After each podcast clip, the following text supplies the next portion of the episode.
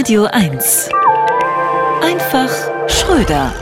Irritierende Töne vom SPD-Parteitag. Aufruhr bei den Genossen. Der Chef plant nicht, den Sozialstaat Deutschland abzubauen. Die einen freuen sich, die anderen fragen, den was?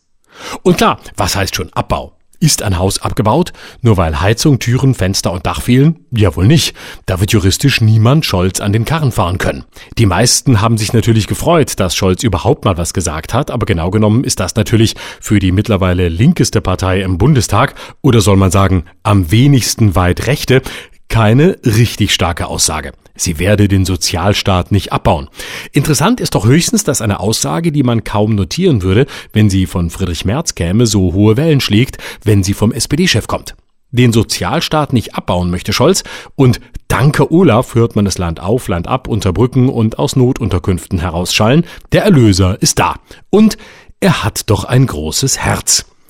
Dass das als für seine Verhältnisse kommunikativ stark und empathisch, wie der Tagesspiegel schrieb, gilt, sagt viel mehr über Scholz als über diesen Satz.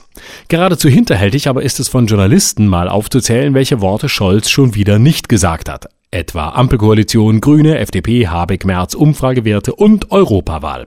Was erwarten die Leute? Dass sich der Kanzler zur Politik äußert? Von seiner Rede hieß es beim Parteitag, Scholz sei in der SPD immer noch beliebter als in der Bevölkerung. Eine starke Aussage, zumal gar nicht dabei stand, beliebter als was? Loch im Kopf, Olli Pocher oder Steuernachzahlung? Es ist halt alles eine Frage des Framings. Vor vier Jahren lag die SPD schon einmal bei 14 Prozent, ganz so wie heute. Heute aber, im Unterschied zu damals, freut sie sich, dass es doch noch so viel ist. Das Glas ist halt nicht fast leer, sondern 14 Prozent voll. Sie stünden nicht vor unlösbaren Aufgaben, sagt Scholz außerdem, was ja aber noch nicht sagt, wovor man denn dann steht. Einem Abgrund an Beliebtheitswerten, riesigen Haushaltslöchern, einem Berg ungewaschener Wäsche der Ampelkoalition. Intern jedenfalls nimmt der Scholz-Zug Fahrt auf, auch wenn es immer nur im kleinen Kreis rumgeht. Und wenn nur SPD-Mitglieder wählen dürften, kämen die Sozialdemokraten sicher auf mindestens 20 Prozent. Aber reicht das?